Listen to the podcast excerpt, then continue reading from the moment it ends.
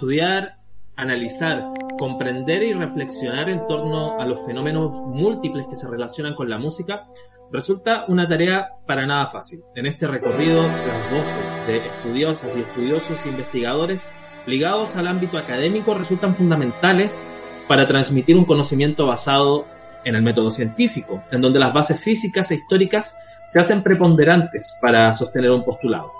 Bajo ese canon, bajo el canon de un universo de pensamiento en torno al sonido musical, aparecen nombres fundamentales en la construcción de discursividad, como también en el impulso que sus trabajos han generado y siguen generando para las nuevas generaciones de investigadores de nuestro quehacer musical. De alguna manera u otra, así se va traspasando el conocimiento, desde una voz que va a develar y va a guiar hacia otra que recibe y continuará develando. Mi nombre es Marcelo Cornejo, en los controles Pablo Esquer. De fondo estamos escuchando a Luis Advis con su preludio instrumental de la sinfonía Los Tres Tiempos de América. El invitado del día de hoy, de nuestro décimo capítulo de nuestra tercera temporada de Libros que Suenan, es un actor protagónico en esta construcción reflexiva, no tan solo por el cuantioso aporte generado con sus publicaciones, sino que también por su generoso rol como docente, doctor en música y actualmente director del Magíster en Musicología Latinoamericana de la Universidad Alberto Hurtado. saludamos muy calurosamente a Juan Pablo González. Juan Pablo, bienvenido a Libros que Suenan. Hola Marcelo, un gusto estar con ustedes en este que tú dices que es el último capítulo. Eh, eh, yo no sé si ya había perdido la esperanza de participar, pero yo decía, bueno, en algún momento me llamará, total, cosas, eh, siempre hay cosas que hacer, así que yo estaba tranquilo hasta que, bueno, llegué a subirme al tren al último carro. Muy dicen, que, dicen que lo mejor queda para el final, así que estamos súper bien con esto. Bueno, Juan Pablo, la, la, invitación al programa se extiende desde dos trabajos que aglutinan tus investigaciones, al menos de los últimos 10 años. Por una parte tenemos el texto Pensar la música desde América Latina y por otra tenemos los desencuentros en la música popular chilena eh, desde 1970 a 1990. Podríamos llevar una conversación de horas hasta mañana analizando cada capítulo de estos textos, pero bueno, en pos del formato del programa vamos a intentar abordar los diversos tópicos que planteas y vamos a intentar enlazarlos en la conversa, ¿ok? Primeramente, Juan Pablo, retrocedamos un poquito en el tiempo. Eh, tú fuiste alumno de María Esther Greve, de Samuel Claro Valdés, entre otros. Personas con una posición académica profunda, pero que ya venían con un bagaje eh, un tanto desprejuiciado de las otras músicas, ¿no? Ya sea en el campo etnomusicológico o en lo folclórico, etc. Podría suponer yo que por ahí surgirá tu, interés en estudiar al mundo popular, pero quisiera preguntártelo directamente. ¿Desde dónde viene tu interés en llevar la música popular hacia la academia o la academia hacia la música popular? Sí, buen, buen punto. Eh, desprejuiciados es más Samuel Claro, también un poco por herencia de Eugenio Pereira Sala, que es este gran historiador chileno eh, bastante omnívoro, que, trabaja desde la cocina chilena, digamos, hasta la historia política eh, y la cultura, ¿no? Y dentro de la cultura la música. Eh, y, es importante ese, ese, ese, ese legado de Eugenio Pereira en Samuel Claro, porque justamente al estudiar el siglo XIX en Chile, eh, y eso es una situación, digamos, habitual en América Latina. El siglo XIX la música clásica no estaba tan eh, institucionalizada como se institucionaliza en el siglo XX y de alguna manera estaba en la colonia, con, con, la, con la actividad de los maestros de capilla, las catedrales y todo eso. Entonces, el siglo XIX se produce como una especie de bajón, entre comillas, para la música clásica y viene la subida de la música popular, de la música del salón, de las partituras de una hoja, de las contradanzas, las polcas, los valses, que además después se folclorizan. Entonces, ahí hay un, hay como una, un aviso, digamos, un primer aviso de, de la importancia que tenía la música popular en, en nuestra historia.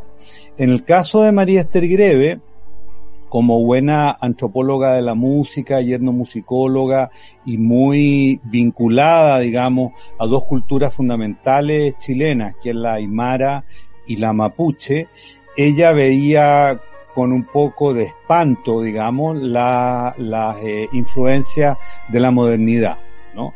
eh, que, en, el ámbito de la religiosidad popular aymara tenía que ver con la penetración de la, de la iglesia evangélica, por un lado, eh, y en el ámbito mapuche tenía que ver con la penetración de la radio. ¿no? Entonces, yo un poco, yo era, ella era una, una gran investigadora, una mujer muy especial, eh, yo la molestaba un poco, eh, yo no estaba en su línea, digamos, ¿no? Entonces yo le decía a señora María Esther, si el, mapuche cuando está de cumpleaños baila ranchera y baila cumbia, eso también tendría que ser música mapuche. Yo estaba utilizando una, una visión, digamos, de la antropología más, más postmoderna, ¿no? Ella no alcanzaba. Y ella eso le molestaba mucho, se enojaba porque atentaba contra este ideal un poco de esta pureza eh, que quería ella mantener de la cultura que estudiaba. Hoy día, en pleno 2020, eh, no resulta extraño encontrar una, biblioteca de textos de música popular, al menos acá en Chile. O también asistir a congresos académicos, en donde el rol de esta música se va a legitimar, se va a validar o, o, se va a estudiar. Pero hace 30 años, al menos en Chile, esto, la música popular aún era un, objeto de estudio menor. Considerando que, tú fuiste y eres un, un nombre protagónico en esta validación, quisiera consultarte cuán importante es la música popular para una disciplina como la musicología. Sí, esa, esa es una buena pregunta porque, eh, eh, claro, por un lado la etnomusicología más tradicional veía un peligro en la, cómo la música popular penetraba en culturas de pueblos originarios, pero también en culturas criollas, campesinas, e iban transformando, digamos, sobre todo entre los más jóvenes, eh, estas tradiciones, ¿no? y por otro lado, desde la, desde la musicología pura y dura, eh, su enfoque en como las grandes obras o los grandes compositores de la historia, eh, eh, digamos, los hacía un poco como mirar con cierto desdén o ni siquiera preocuparse, digamos, de música que eran sentidas como comerciales o como, o como de moda, como pasajera, o como eh, intereses, digamos, menores. Entonces, eh, es bastante dramático el, caso de, de, América Latina porque, por ejemplo, en, hay mucha musicología en la década del 40, a mediados del siglo XX, eh, en, en, América Latina que pasa totalmente por alto, digamos, una cantidad de fenómenos eh, como el tango, el bolero, sé yo, el desarrollo del samba, eh, la, la, la, tonada, la tonada urbana en Chile o la propia cueca urbana, eh, que pasan totalmente por alto. Pero al mismo tiempo yo tendría que decir, si tú quieres, en favor de la musicología, que la musicología siempre tiende a, a, querer tener una perspectiva histórica sobre los problemas, los objetos, los sujetos que estudia. ¿no? Entonces, esa, ese vínculo con lo contemporáneo, con lo absoluto, con lo que está pasando ahora, ¿no? Con lo que, con el último video que subieron eh, a YouTube, no, no, no nos funciona como musicólogos porque necesitamos que eso decante, ver efectivamente lo que quedó, ¿no? Un poco ver un poco la vida que tuvo. Entonces, eh, no sé, 10 años, 20 años nos resultan un poco más cómodos, digamos, para estudiar. La perspectiva histórica, ¿no? Sí, sí, sí. Hablemos un poquito de Latinoamérica. Ya ibas mencionando algunos géneros relevantes de, nuestro subcontinente. Tú afirmas, y bueno, no cabe duda alguna, que uno de los aportes centrales eh, realizados desde América Latina a la cultura en general es la extraordinaria variedad de músicas populares existentes en este territorio. Probablemente tiene que ver con ese ADN que nos conforma a nosotros, con nuestro imaginario indo, luso, hispano, afro, Pareciera ser que América Latina es eh, el mejor ejemplo de que lo híbrido es una, es una buena fortuna en el fondo, ¿no? No, sí, sí, sí, sin duda, sin duda. Eh, América Latina y también América en general, porque si a eso le sumamos la parte que nos gusta de Estados Unidos, digamos, solamente la parte que nos gusta, eh, entonces realmente tenemos eh, prácticamente toda la música popular occidental, digamos, que, que, surgió de las Américas, ¿no es cierto? Y, y, y el Caribe.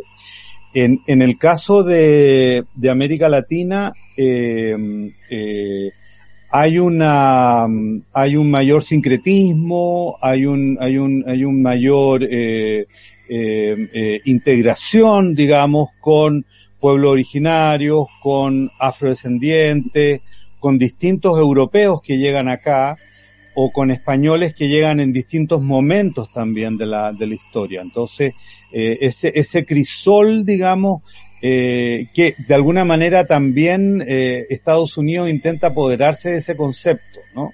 Pero el problema es que al ser un solo país, ellos eh, tienen necesariamente que homogenizar todo, digamos, dentro de como el actual presidente dice, una sola ley, ¿no es cierto? Claro. Bueno, afortunadamente en América Latina tenemos muchas leyes, tenemos muchos países, digamos, eso que nos desune, porque también está el sueño bolivariano, ¿no? De querer haber sido los grandes Estados Unidos del Sur.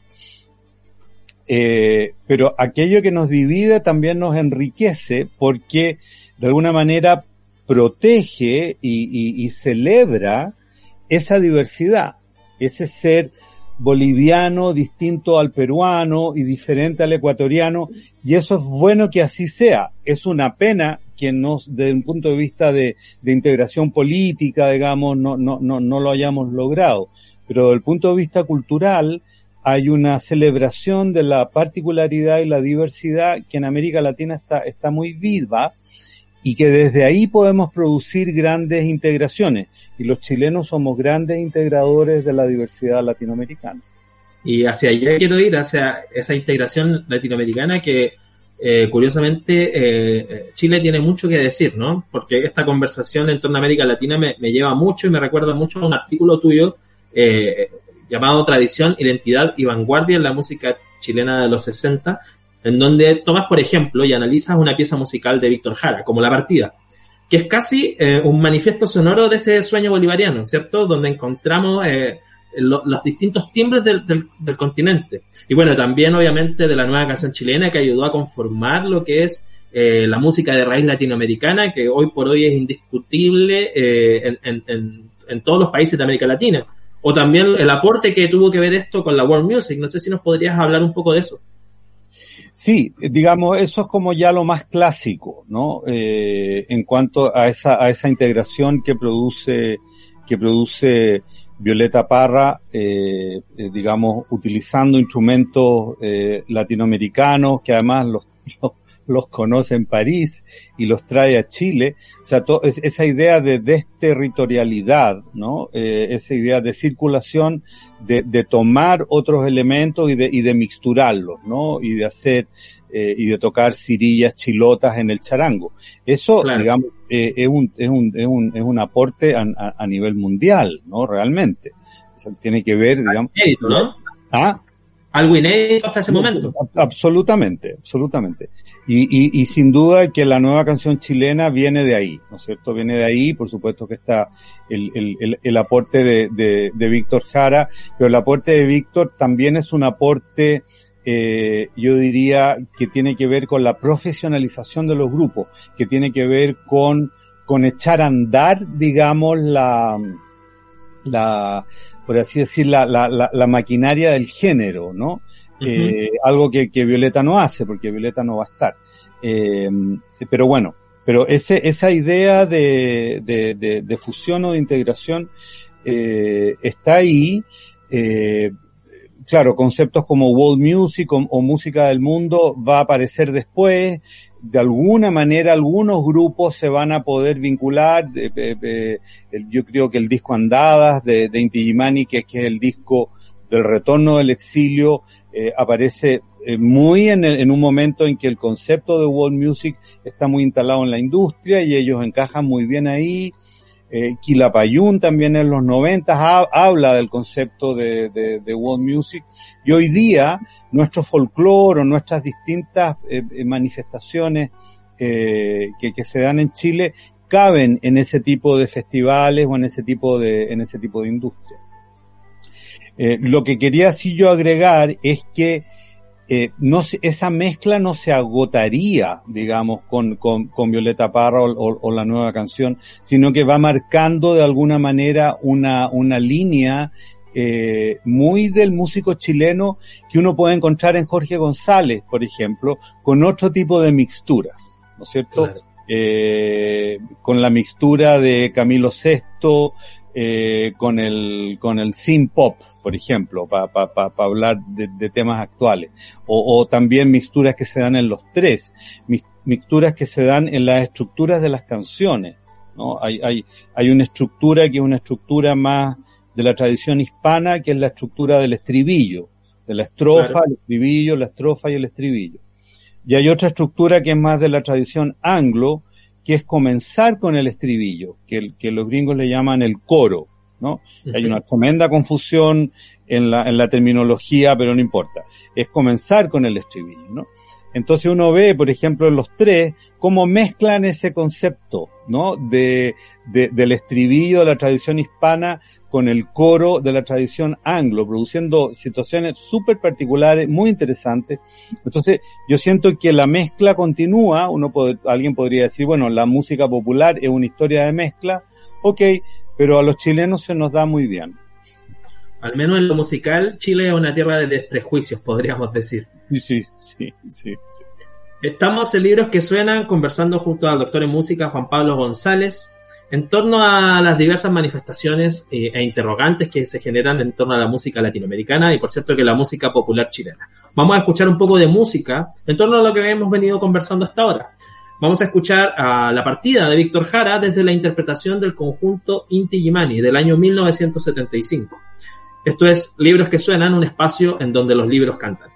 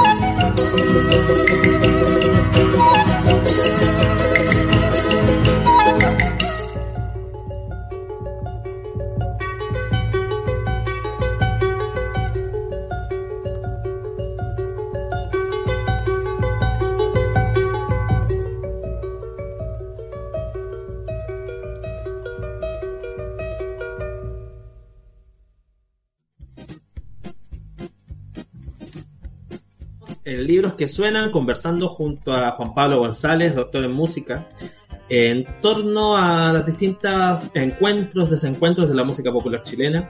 Y, bueno, Juan Pablo, quisiera que abordáramos un poquito más profundamente eh, el, lo que veníamos ya conversando en, hace unos minutos atrás, la identidad chilena. Hay quienes plantean que, que carecemos de identidad o que nuestra identidad fue mutilada en algún momento de nuestra historia social y que ante, y que ante eso la respuesta natural fue transformarnos en una mixtura de lo que había. ¿no? ¿Cómo describirías tú esa identidad? Especialmente desde la música, obviamente. Bueno, siempre se dice que el problema de la identidad es como un problema de los intelectuales, ¿no? Eh, pero si tú te vas con el tema de la identidad a la feria, de la esquina, o qué sé yo, te vas, sales de la ciudad, o qué sé yo, ese no, ese no es como un tema, ¿no? La gente vive, la gente vive, construye lo suyo, ¿no? Y es muy sabia en, ese sentido. Nosotros somos los que intentamos como, eh, los que podemos tener como, estas como crisis de, de, de, de, identidades que, que, es probable que tenga que ver desde la música con que, eh, eh, digamos, como con la carencia de géneros populares urbanos que hayan, que hayan trascendido, digamos, ¿no? Han habido, ¿no? Y por supuesto que la cueca urbana eh, es muy importante, pero eh, tiene que ver con una práctica como muy local, muy circunscrita, que no, con la cual no hemos, no hemos, no hemos trascendido, digamos, ¿no? A lo mejor es, no estoy diciendo que eso sea malo ni bueno, sino que eso es esencialmente así. Si uno hace las comparaciones con el blues, o con, o con el, o con el vals criollo peruano, o con el tango rioplatense, eh, o, o, con el samba y, la bossa nova. O sea, está lleno de músicas urbanas que son muy territoriales y que, y que construyen mucha identidad, pero las cuales también se logran proyectar, digamos. Eh, eso, eso nosotros no lo hemos hecho, lo hemos hecho con la mezcla de la nueva canción chilena, digamos, ¿no? Pero que también está cruzada por el exilio, que eso también es una situación eh, como, como compleja de, de entender, ¿no es cierto? O sea, hay un, hay una internacionalización forzosa eh, sin el exilio los grupos, por, ejemplo, el, caso de los tres. Si tú, yo estoy, como estoy muy ahora metido estudiando los 90, al comparar los tres con la ley, eh, uno dice, a uno le puede gustar más uno u otro, desde el punto de vista musical, ¿no? Pero eh, es indudable que la ley se proyectó más internacionalmente que los tres. Y uno dice, pero ¿por qué? Si los tres son donde está el aporte, ¿no? Porque los tres se quisieron volver a vivir a Chile. Punto. Los tres nunca se quisieron quedar en México. ¿Ya? Ellos, y además decían, nosotros no tenemos problema con que Chile sea un país chico, que no tenga tanto mercado, ¿no es cierto? Nosotros queremos vivir en Chile, queremos hacer nuestra allá infonda, nosotros somos de allá. Eran sus pretensiones en el fondo, claro. Claro. Entonces, ¿qué es lo que pasa hoy día? Que, lo, que, lo, que los grandes éxitos de los, de los tres, por ejemplo, en México, los conocen por Café Tacuba y creen que son de Café Tacuba y no de los tres, ¿ya? Entonces es muy complicada la, la, la, la situación eh, en cuanto a, a, cómo nosotros proyectamos nuestra identidad afuera, porque lo que necesitamos, parecen los intelectuales, para sentir que nuestra identidad es sólida, es que nuestra identidad se ha proyectado, nuestra, se percibe nítidamente desde afuera, digamos, una, una identidad con, con, con la música ah, la música chilena es esto, ¿ya? Algo que, que es un poco también tirado las mechas, porque ¿cuál es la identidad musical de Finlandia, de Noruega, de Suecia, ABBA? No sé, entonces tampoco son, que son países muy potentes, con mucha tradición, con ojo, con pueblos originarios que son los protagonistas, Eh, eh, y sin embargo pareciera que no tienen una identidad musical, ¿no? Pero no les preocupa. Entonces, yo, yo me, despreocupé un poco de ese, de ese, de ese tema. Yo creo que sí la tenemos, que es cambiante, que es funcional, eh, y que tiene esa paradoja la música chilena, ¿no? De que la tienes que instalar afuera. Desgraciadamente la instalamos afuera por obligación, ¿ya? Pero afortunadamente eh, Iyapu, Inti Quilapayún, los Parra, supieron florecer afuera, supieron como, digamos, dentro de esa adversidad, esa tremenda adversidad y dentro de esa tremenda tragedia, ellos supieron como reinventarse y supieron instalarse en el mundo. Algunos volvieron, otros no. Eh, algunos volvieron y no les fue tan bien. Cuando volvieron, se devolvieron. Hay una cantidad de historias ahí eh, conocidas, eh, conocidas por todos. Pero, eh, ¿por qué estoy hablando de esto? Porque paso del exilio a paso a, la ley, digamos, que no es un exilio, pero que es un desarrollar su carrera afuera, ¿no? Claro. O, a los tres que deciden volver a Chile y que no son tan conocidos afuera, cuando nosotros pensamos que ahí hay un aporte. Porque la identidad va a tener que ver con cómo nos percibimos en el mundo, cómo nos distinguimos, ¿no es cierto?, en, en, un espacio eh, que está repleto de otras identidades, ¿no? Y, en ese... no podemos. En ese cómo nos percibimos en el mundo, mm. eh, bueno, van surgiendo también variantes conceptuales en torno a la música local. Ya estamos hablando de lleno de, de música chilena. Y tú haces una clara distinción entre lo que es música chilena y música hecha en Chile, ¿no? Sí, ese está el otro tema, que además me hizo participar del debate de la famosa ley de la, de la música chilena, que en realidad está muy bien que haya una ley, pero es una ley del músico chileno o del extranjero residente, ya, no de la música. Ya, es el único, la única, la única especificidad que yo pedía, ¿no? Pero que no lo logré.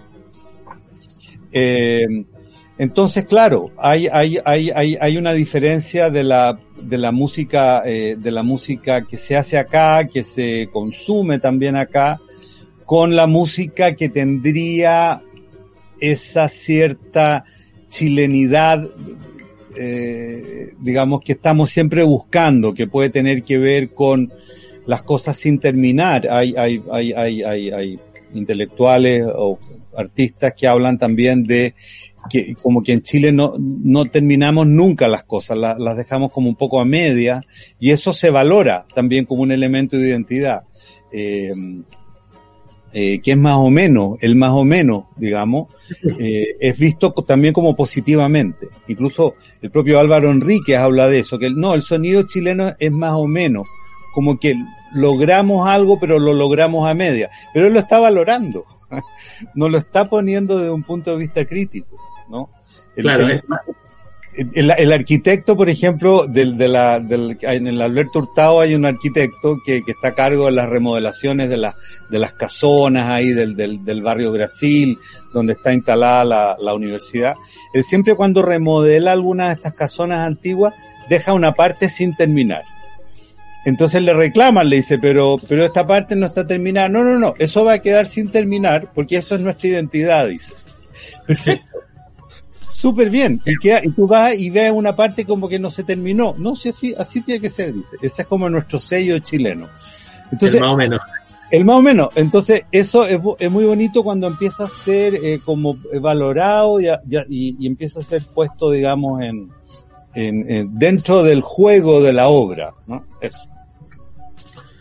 Eh, me hace alusión también a, algunas de las reflexiones que haces tú y en donde la, historia tiene mucho que, mucho que decir, porque quizá eh, yéndonos a la década de los 60, escuchando la nueva ola, en ese momento quizá era inconcebible decir y definir a eso como música chilena, pero hoy en el 2020 es incuestionable que eso sí es música chilena, como que hay que mirar con distancia también. Eso, exactamente, exactamente. Está, eh, lo que lo que hablábamos al comienzo, o sea, la, la perspectiva de la historia, cómo las cosas van quedando. Eh, por ejemplo, el, trompe, uno, uno dice, claro, dentro de los instrumentos mapuche está la chuchuca, el cultrún, el trompe. Resulta que el trompe lo trajeron los españoles. Entonces, si estuviéramos conversando en el año, no sé, 1580, estaríamos con la María Esther Greve, además estaríamos impresionados con los mapuches, eh, eh, digamos, incorporando elementos foráneos, ¿no? Un instrumento que además está en la India, es medieval y qué sé yo, ¿cómo están? Se va a destruir la cultura mapuche. No, no se destruyó. No es ceremonial el trompe, es usado en, eh, para como, como cortejo amoroso, para, o para ¿no? Entonces te fijas que realmente la, la, el paso del tiempo eh, eh, ayuda mucho y cambia mucho la, la, noción de las cosas. Y bueno, viendo el paso del tiempo, eh, recuerdo una, una de las canciones que, que tú analizas y que, y que, por cierto, que es muy interesante al momento de, de estudiarla y que surge acá en Chile. Me refiero a Marcianita, que es una mezcla de Charleston Foxtrot, eh, escrita por Galvarino Villota, y que surge casi como una oposición al, al incipiente rock and roll que venía acaparando ya la, escena musical, la radio, eh, todo lo que ocurría en ese momento. Pero curiosamente esta canción, que fue reversionada muchísimas, veces, muchísimas veces, comienza a ser eh, interpretada en otros países como Argentina, Brasil, casi como un, como un pie del incipiente rock and roll. Y tú lo defines genuinamente como una canción que contiene pasado, presente y futuro. ¿Qué nos podrías comentar en torno a, a, ese aporte que genera una canción solamente. Sí, sería genial que la, que, la pudiéramos escuchar. Hay, hay, una, después también hay un, hay un video que hizo Mauricio Redolés con eh, una versión que hizo con Carlos Corales, Mauricio Redolés también. Eh, entonces, eh, claro, eh, eh, pasan varias cosas con, con, con esa canción, digamos. Eh, a, finales de la década del 50 eh, se produce una reacción del mundo adulto contra el rock and roll. El rock and roll se siente como que es una música simple, de pocos acordes.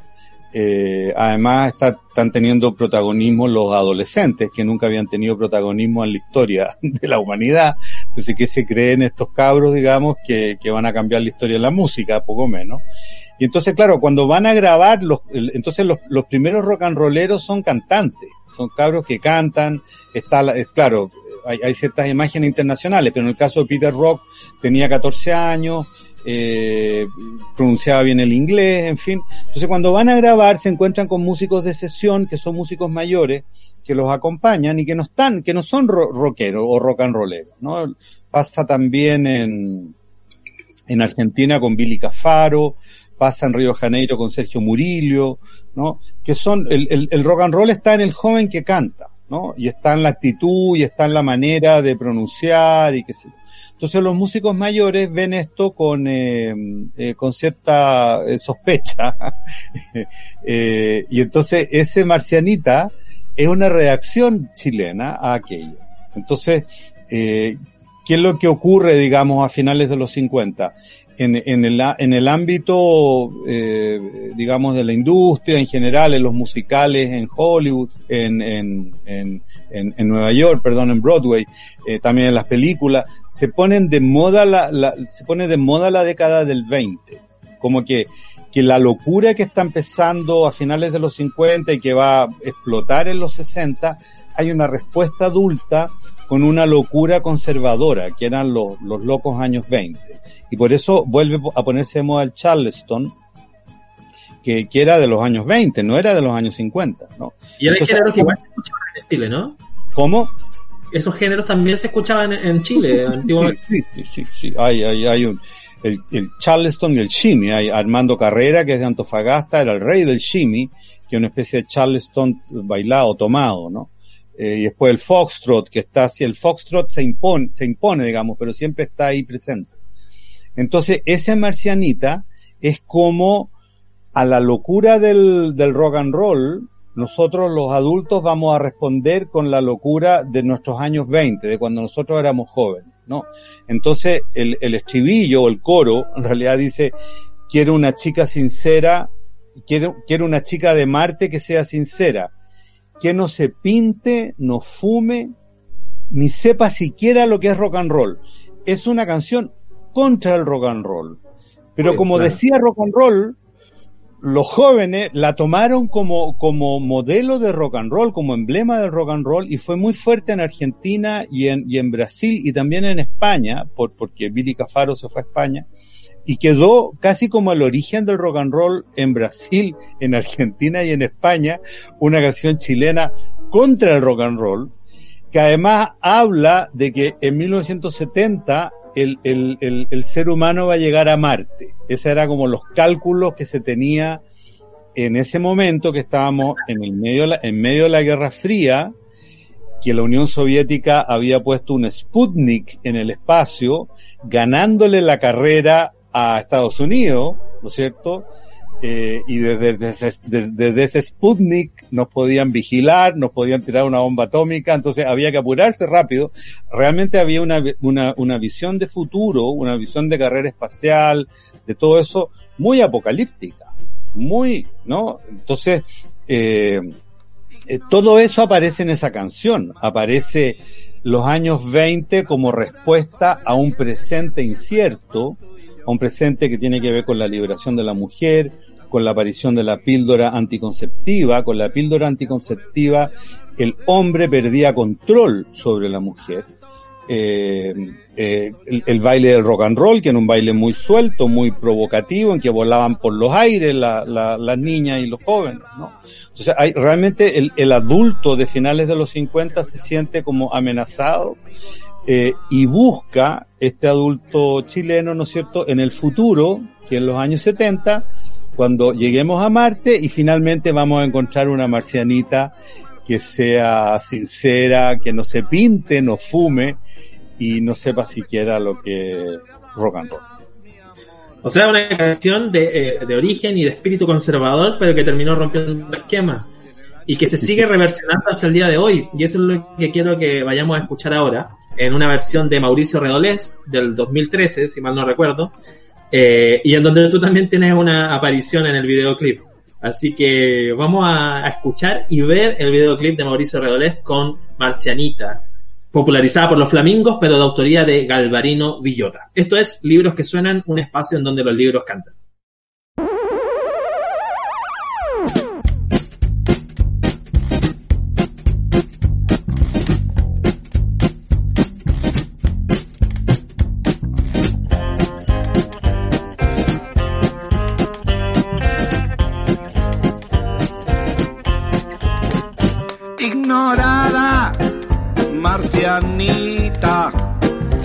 Asegura los hombres de ciencia que en 10 años más tú y yo estaremos tan cerquita que podremos pasear por el cielo y hablarnos de amor.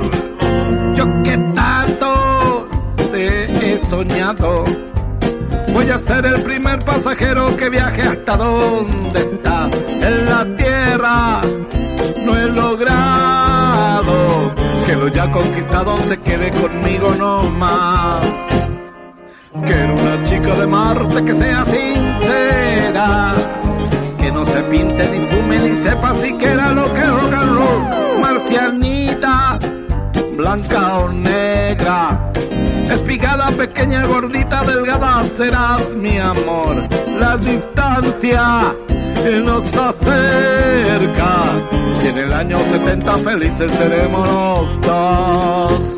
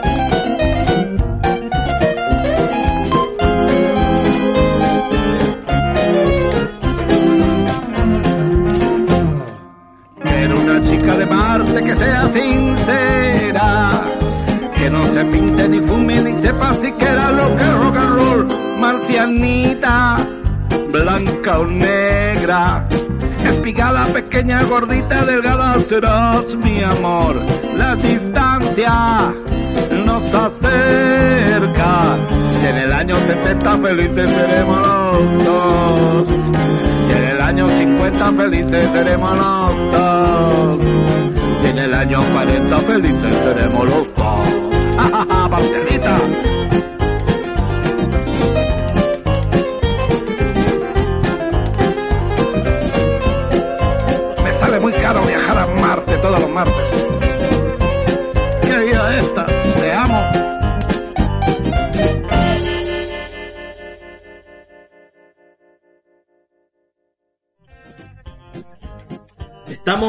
Libros que Suenan conversando junto al musicólogo, doctor en música, Juan Pablo González.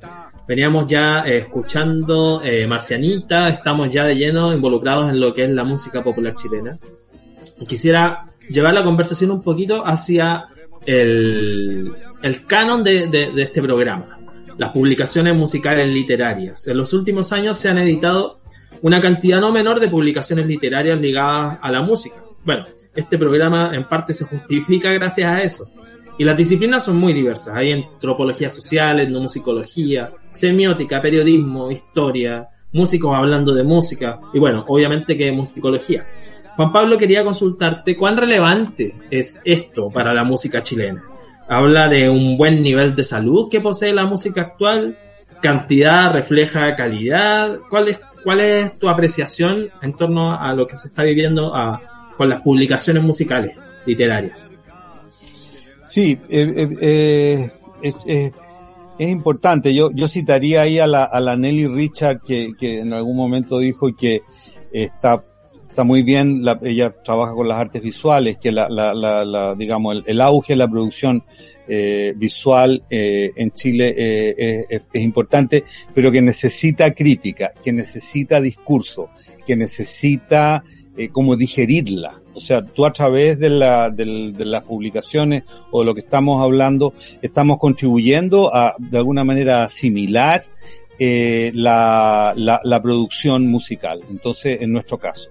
Entonces, sin duda que todo ese tipo de, de, publicaciones que van desde libros más ensayísticos de divulgación o de entrevistas que normalmente provienen del periodismo, lo cual también habla muy bien de un periodismo musical que hay en Chile, que se ha desarrollado eh, con mucha fuerza, el sitio musicapopular.cl o, o, otros periodistas que, en, forma más autónoma publican estos libros, se llevan el trabajo de hacerle todas las entrevistas a los músicos, de hacer que los músicos hablen también de lo que están haciendo.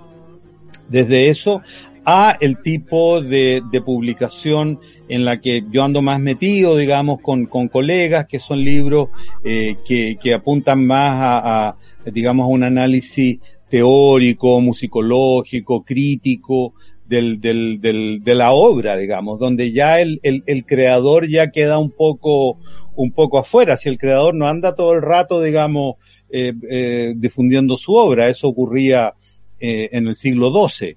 Hoy día el creador ya lo suelta lo que hace y ya se dedica a otra cosa.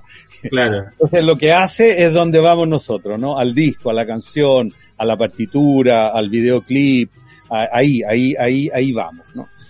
Eh, y eso habla de la, de la buena salud de la, de la, de la música y de la discusión y de la perspectiva crítica sobre, sobre la música que hay en Chile y de nuestra identidad también que está eh, metida en todo.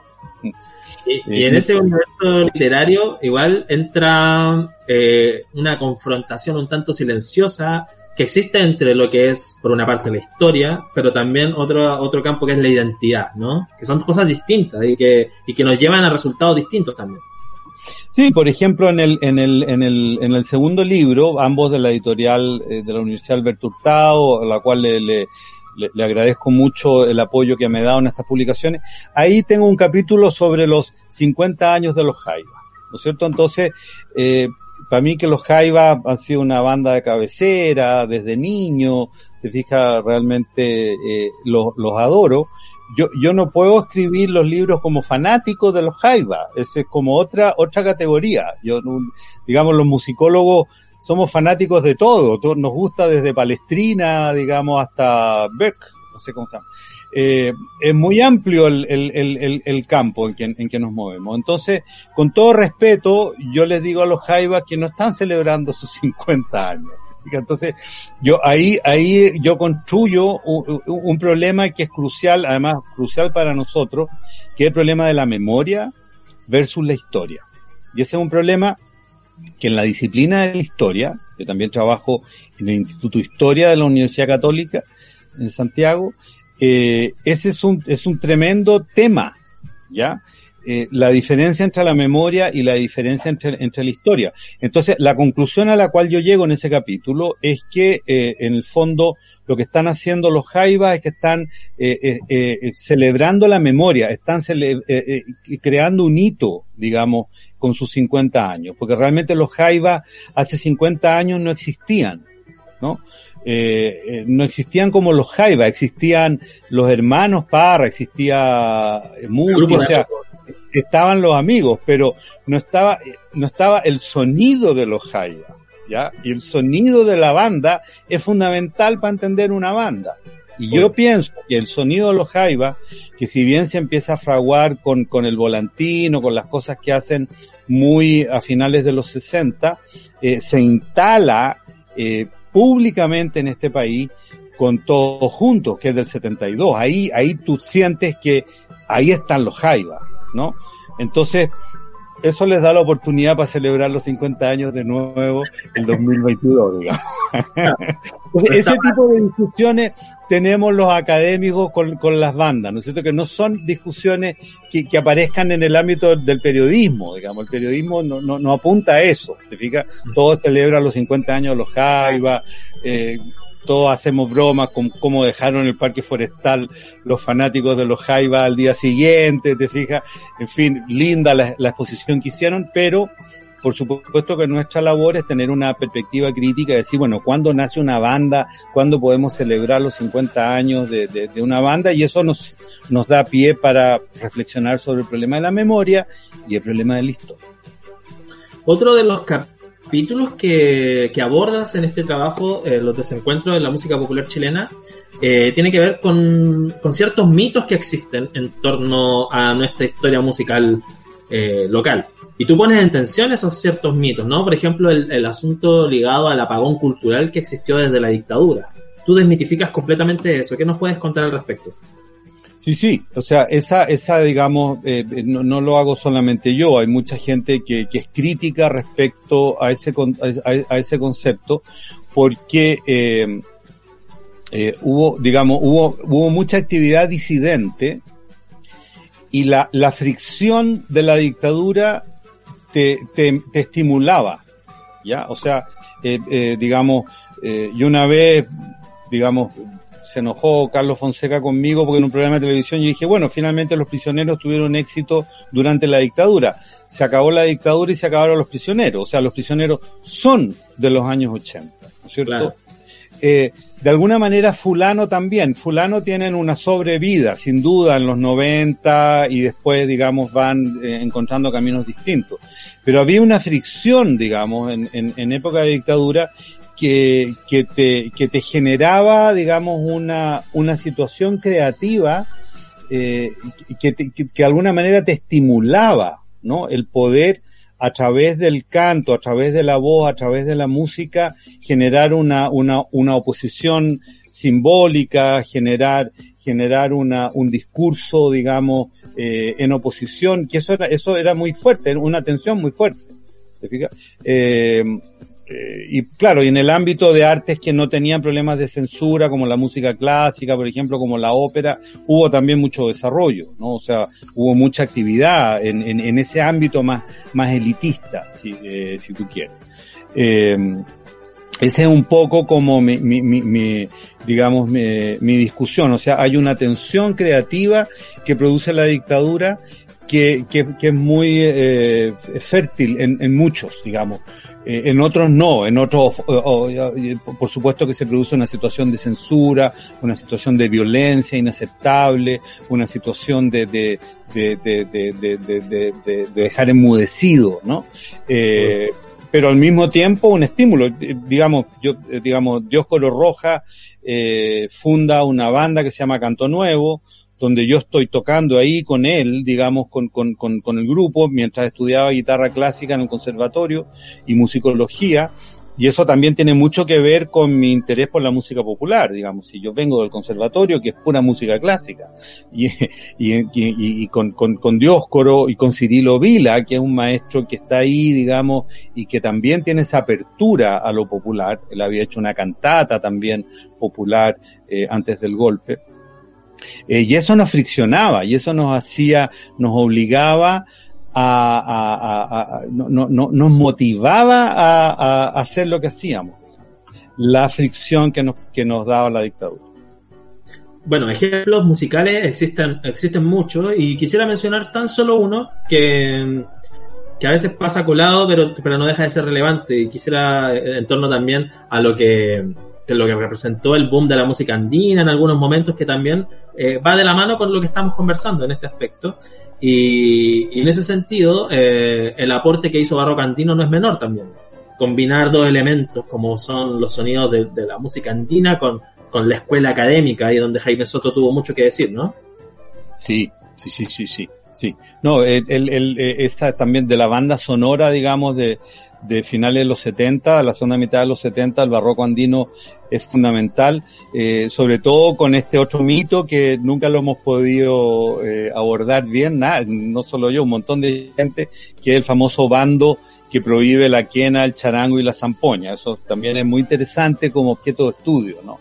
Eh, eh, es muy lamentable que te prohíban tocar instrumentos, digamos, pero como objeto de estudio, ese, esa, esa aberración, nunca nadie ha encontrado el bando, pero ellos logran, eh, digamos, un poco como reivindicar esos instrumentos, hacerlos, seguir haciéndolos públicos. Había mucha capacidad de tocar instrumentos andinos en Chile a comienzos de los años 70.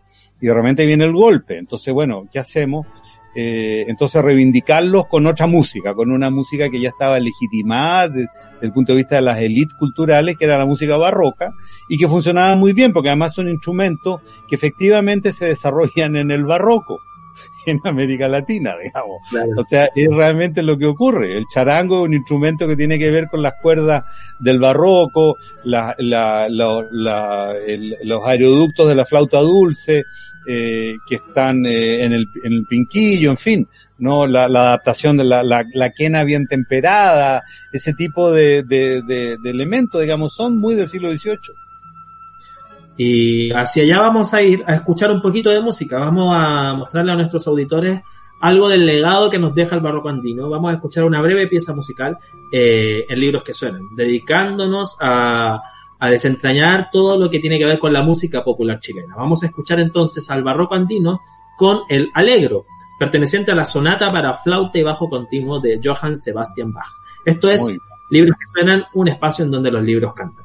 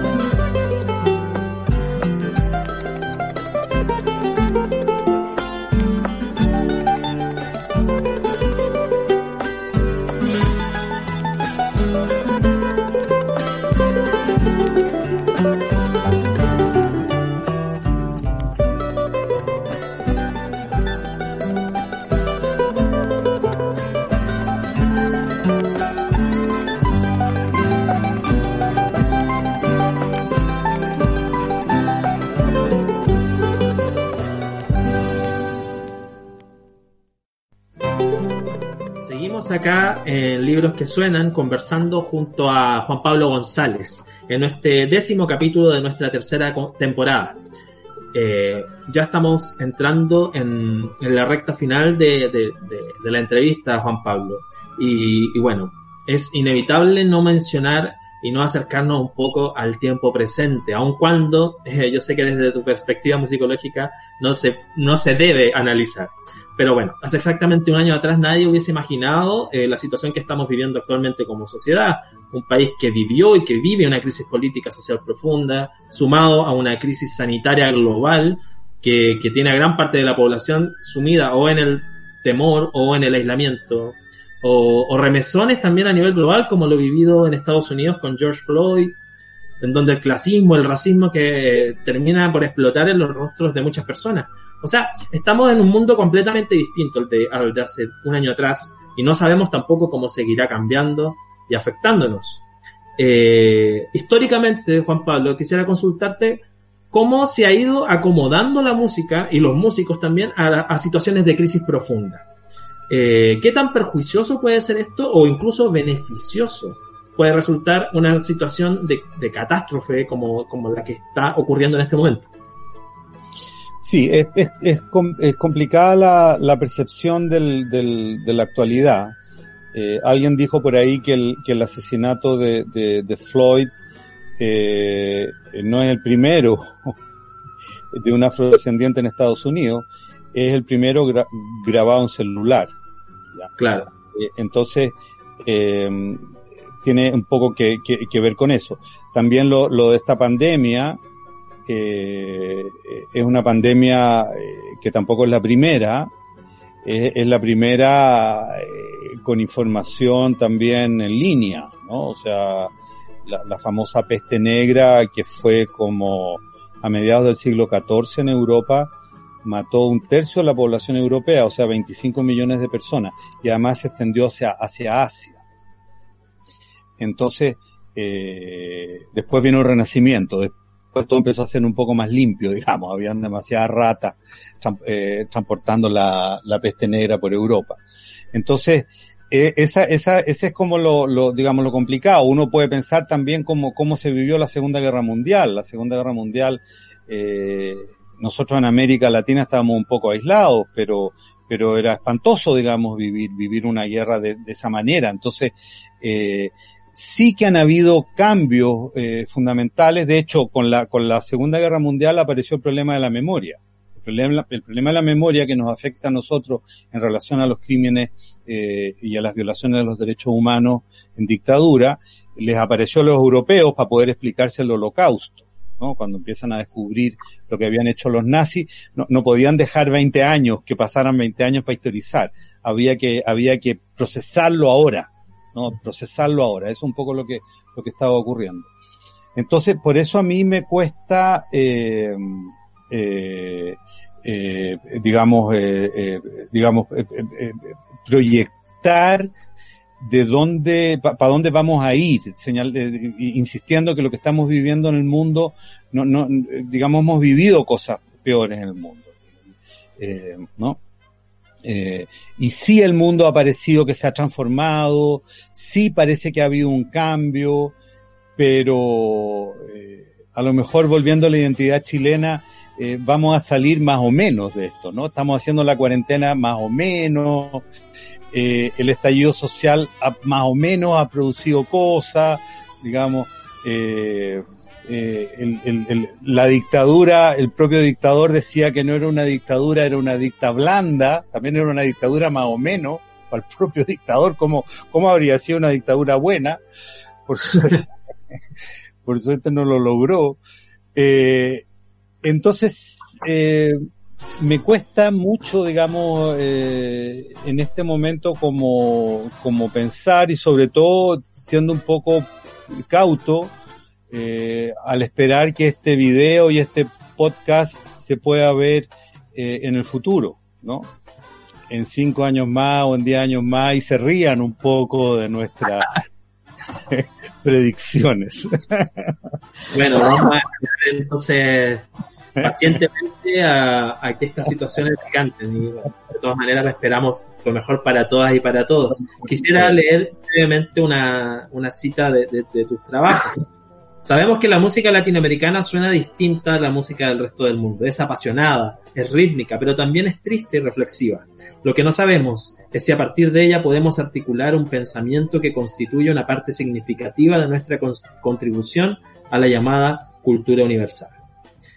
Juan Pablo González, eh, dentro de tu aporte reflexivo, dentro de tu trabajo como académico, como investigador, agradecemos profundamente que te hayas tomado estos minutos para compartir tus reflexiones y tu trabajo junto a nosotros. Eh, muchas gracias por ser parte de Libros que Suenan. Gracias, gracias Marcelo y gracias Pablo, la sala de control. Eh, un orgullo para mí, un honor estar eh, cerrando este ciclo, compartir eh, con importantes colegas, gente que admiro mucho, eh, incluido tú, este, este proyecto. Me alegro que este proyecto se haya realizado, que tenga los apoyos que necesita y que, bueno, que sigan, que sigan muchos más y que salgamos todos de esta lo mejor posible. Quisiera tomarme los últimos minutos de este programa eh, para agradecerles a ustedes, a nuestros auditores, quienes semana a semana se han hecho parte de esta especial propuesta. Eh, con casi ya una treintena de episodios grabados, hemos intentado darle espacio desde una manera desprejuiciada e integradora a gran parte de las manifestaciones musicales de nuestro territorio. Por nuestro programa han pasado autores de libros dedicados a música académica, música experimental, a trap, a pueblos originarios, a historia social, a folclore tradicional, nueva canción chilena, estudios de género en la música, canción cebolla, punk, jazz huachaca, etc. Sin contar también la diversidad de autores que han tenido la confianza y el cariño de hablar con detalle, con calma, con tiempo de sus trabajos, de sus publicaciones literarias ligadas a la música en Chile. Quiero agradecerle también muy especialmente a Pablo Esquer, mi mano derecha en este proyecto, esa voz silenciosa que me acompañó como sonidista, como productor, como editor de videos en estos tres años de vida de Libros que Suenan, un programa que surgió al alero de Radionauta, desde la autogestión siempre, y que en este último ciclo, por suerte, obtuvo el reconocimiento del Estado a través del Fondo de la Música. A pesar de esta pandemia, del confinamiento, del aislamiento, de este virus, logramos seguir aquí. No sé si será un hasta siempre o un hasta pronto. Tan solo quisiera agradecerles por la compañía y por ayudar a hacer florecer esta humilde pero necesaria propuesta. Y nos vamos a despedir escuchando música. Vamos a escuchar a Yorca. Y de la manera en cómo Juan Pablo González define a esta tercera o cuarta generación de músicas que toman el legado de Violeta Parra. Como tú dices, Juan Pablo, las nietas de Violeta, ¿no? Exactamente. Exactamente. Eh, eh, eh, con la abuela ya con, con cierta distancia ya se puede tener más libertad, pero con la mamá es más difícil. Exacto. Bueno, nuevamente las gracias por estar junto a nosotros, Juan Pablo. Nosotros nos despedimos entonces escuchando a Yorca con la canción La canción es protesta. Chao, muchas gracias. Nunca sé cómo se parte una canción. Solo sé que despertó la gente. Hola, somos Yorka y quisiéramos entregar esta canción como mensaje porque la normalidad que quedó atrás antes del 18 de octubre, en esa normalidad nosotras no existimos y necesitamos que tengamos representantes para que esta nueva asamblea constituyente nos incluya y nos incluya como mujeres y como pueblo plurinacional. Porque esta revolución va a ser feminista o no, no será.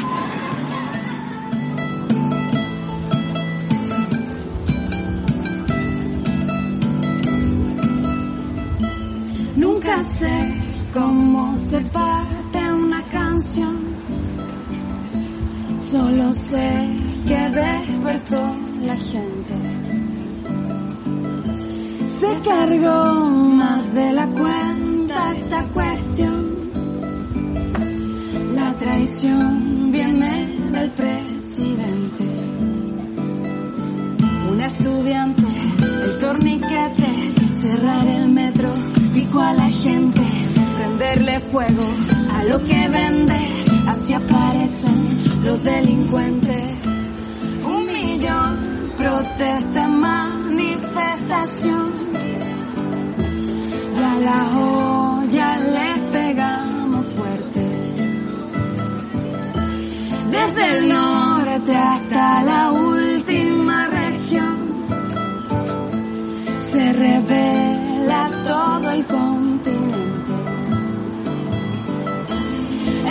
Es tan complejo como hablar. La memoria nos hace valientes.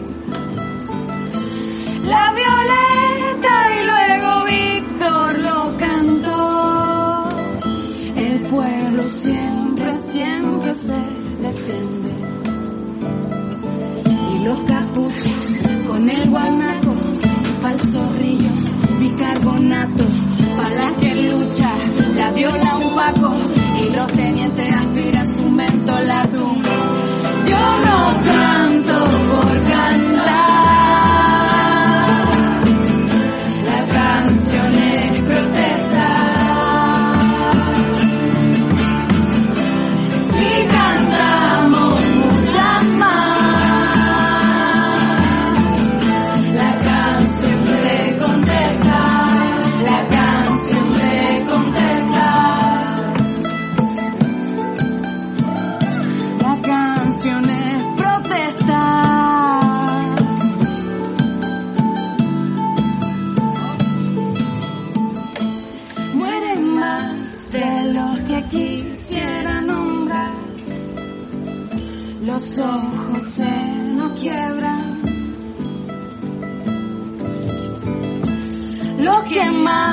nunca dice la verdad. La sangre les deleita. Una cuchara, sus perdigones, mi armadura, mis moretones y la platita de los glotones nunca aparece en las poblaciones.